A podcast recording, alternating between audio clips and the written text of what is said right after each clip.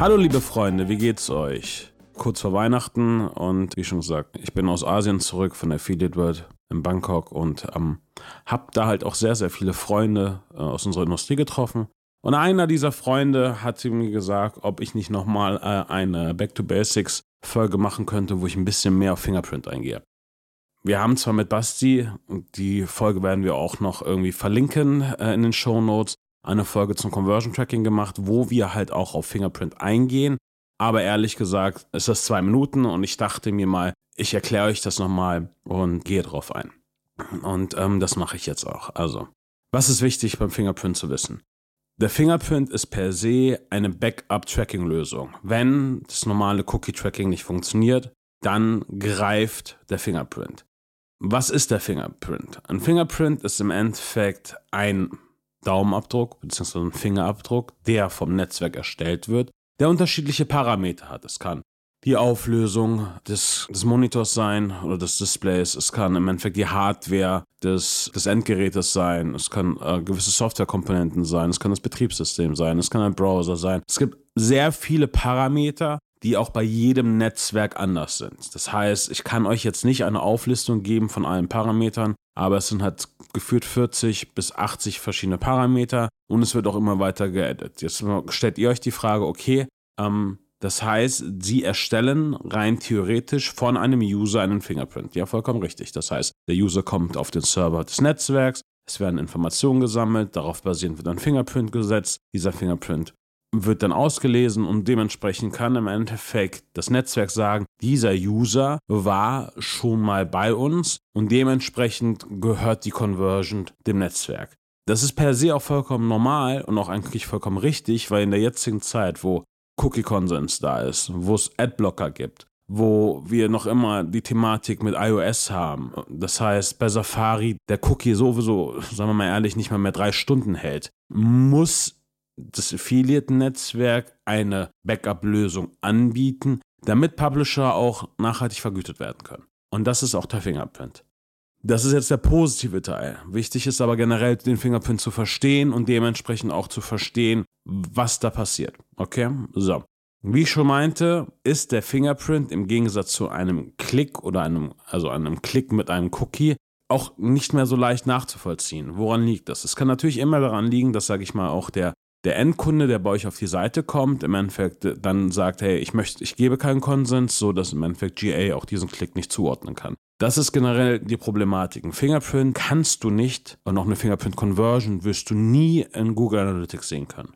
Weil Google Analytics wiederum auch ein vollkommen anderes ja, Attributionsmodell hat als jedes Netzwerk. Und das ist die Krux an der Sache. Umso mehr wir mit Fingerprints arbeiten, und das wird leider in der jetzigen Zeit auch immer mehr passieren, umso schwieriger wird es, die Inkrementalität und die Conversion nachzuvollziehen in einem eurer, sage ich mal, normalen Tools wie GA.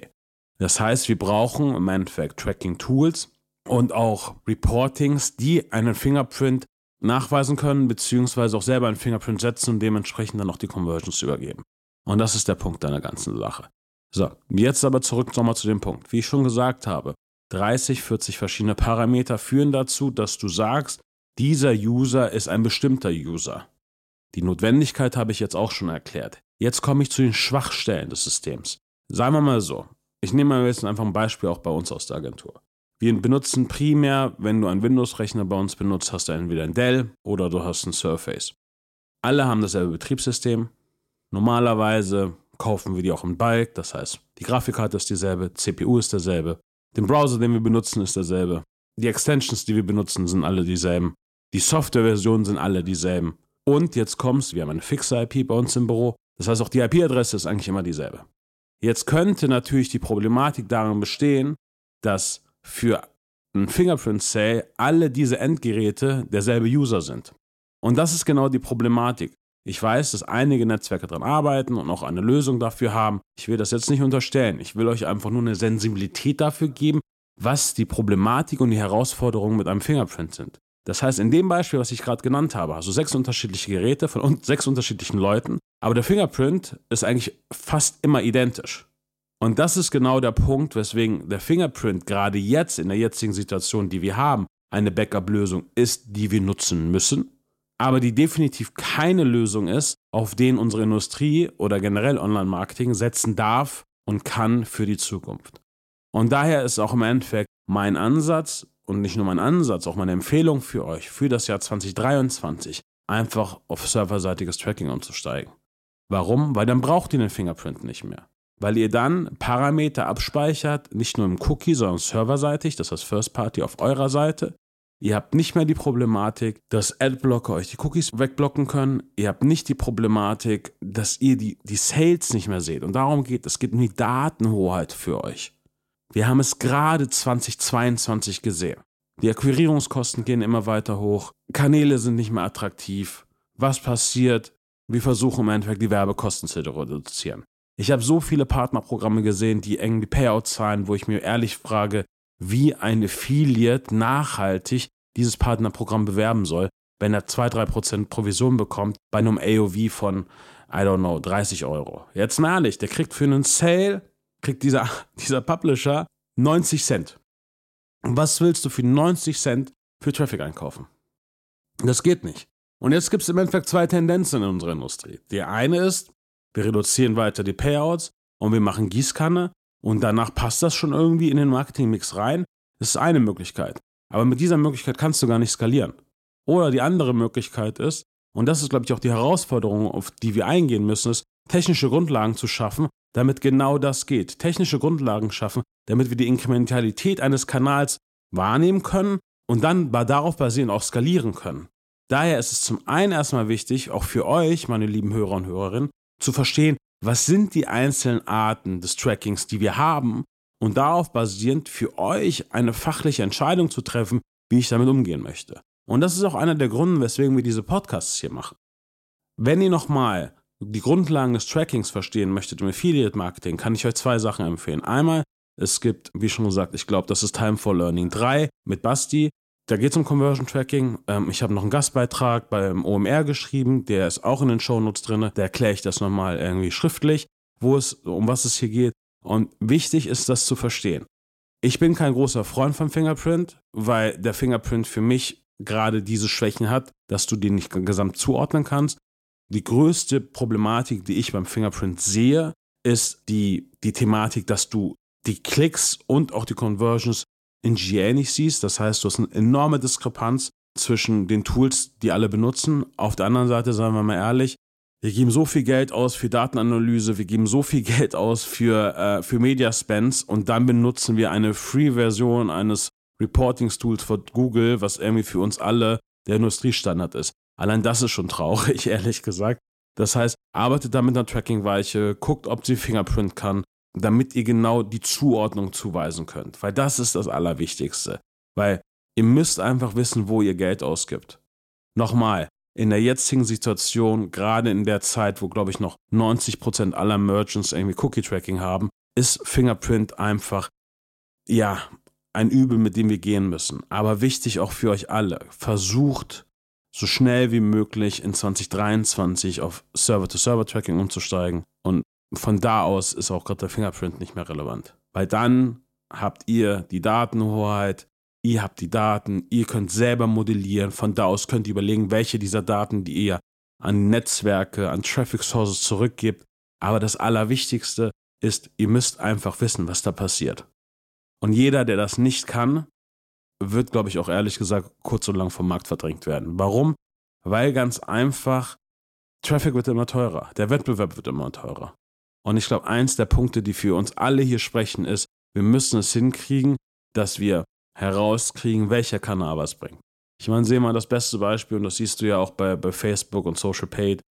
Facebook kriegt es alleine nicht mehr hin, deswegen gibt es im Endeffekt Tools, die du dann benutzt, um irgendwie eine Inkrementalität herauszurechnen. Die basieren zum Teil, und das ist das Schlimme, ehrlich gesagt, auch auf irgendwelchen Fingerprints und bei aller Liebe, das ist, glaube ich, keine Art, wie du, wie du sauber tracken kannst. Und noch viel schlimmer ist es, diese Konverten werden primär dann nicht irgendwie zurückgepusht an Facebook, sondern sie sind bei irgendwelchen Chrome-Extensions zu sehen. Das heißt, ihr seht das und sollt darauf basierend irgendwelche Kampagnen optimieren, die aber auch dazu führen, dass auch der Algorithmus von Facebook daran nicht arbeiten kann.